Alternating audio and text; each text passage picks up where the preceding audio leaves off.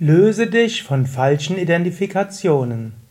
Kommentar zum Vivekachudamani, Vers 162.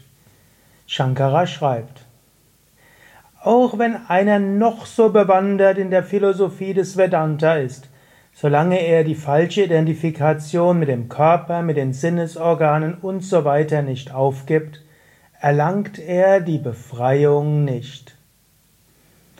Hier sagt Shankara also, es reicht nicht aus, nur intellektuell etwas zu wissen.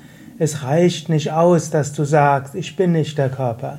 Es reicht nicht aus, dass du alles sagen kannst über die Sanskrit-Ausdrücke Anamaya Kosha, Pranamaya Kosha, Manomaya Kosha, Vijnanamaya Kosha.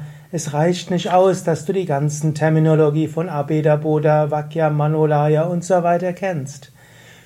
Im Alltag erkennst du, womit identifizierst du dich. Und eine der einfachsten Weisen herauszufinden, womit du dich identifizierst, ist, wo bist du am leichtesten kränkbar? Wenn du das nächste Mal spürst, dass dich jemand gekränkt hat, dann kannst du dem Menschen dankbar sein. Und du kannst sagen, aha, du hast mich an einer, einem wunden Punkt getroffen. Angenommen, du identifizierst dich mit deiner klugen Argumentationsweise. Und jetzt sagt jemand, also der erzählt einen Unsinn. Und dann fühlst du dich gekränkt. Da weißt du, ah, ich habe mich mit meiner klugen Argumentation identifiziert. Oder angenommen, jemand wirft dir vor, dass du nicht mitfühlend mit Menschen bist. Und du gerade im Gegenteil, du denkst, du bist ganz mitfühlend, du hast dich identifiziert mit dieser Charaktereigenschaft, dann bist du schnell gekränkt.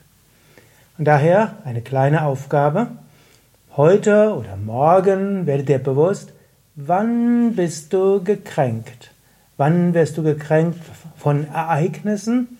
Wann bist du gekränkt von dem, was Menschen sagen? Von dem, wie Menschen mit dir umgehen? Und dann sei dir bewusst, wo identifizierst du dich?